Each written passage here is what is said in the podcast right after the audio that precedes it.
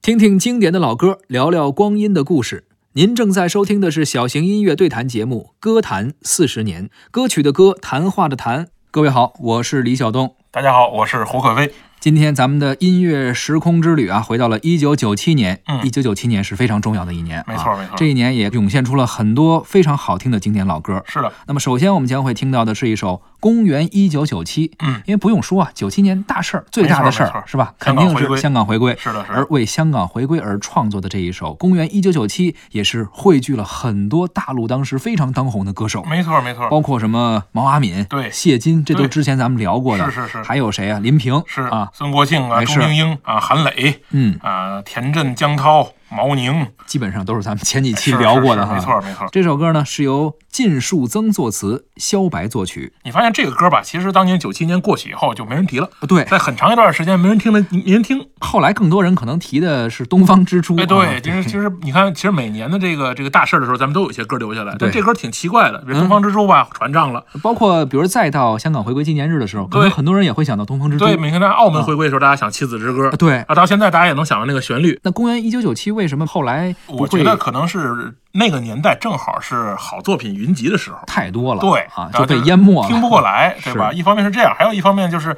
有有些歌手他可能有一些自己的问题，后来被雪藏了也好，比如毛阿敏老师、嗯是吧？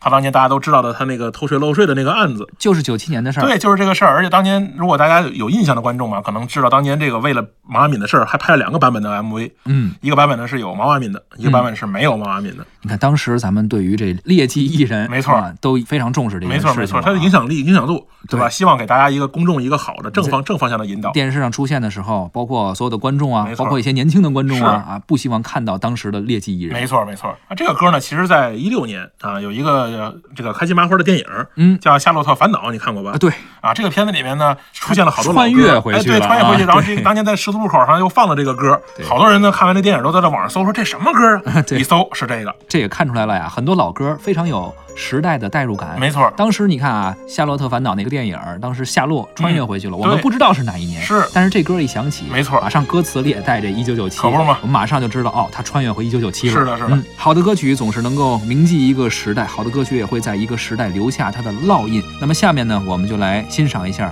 一九九七年非常好听的一首歌啊，《公元一九九七》。一百年前，我眼睁睁地看你离去；一百年后，我期待着你回到我这里。沧海变桑田，抹不去我对你的思念。一次次呼唤你，我的一九九七年。一九九七年，我悄悄地走进你。让这永恒的世界和我们共度。让空气和阳光充满了真爱。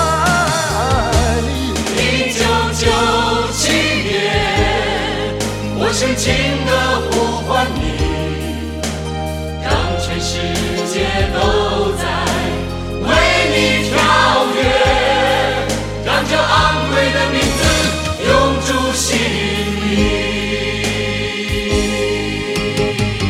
曾经有过的长长黑夜，曾经有过的痛苦离别。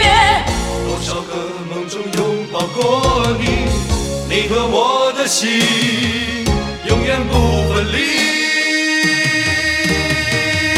啊一九九七年，我悄悄地走进你，让这永恒的世界和我们共度。让空气和阳光充满着真爱。一九九七年，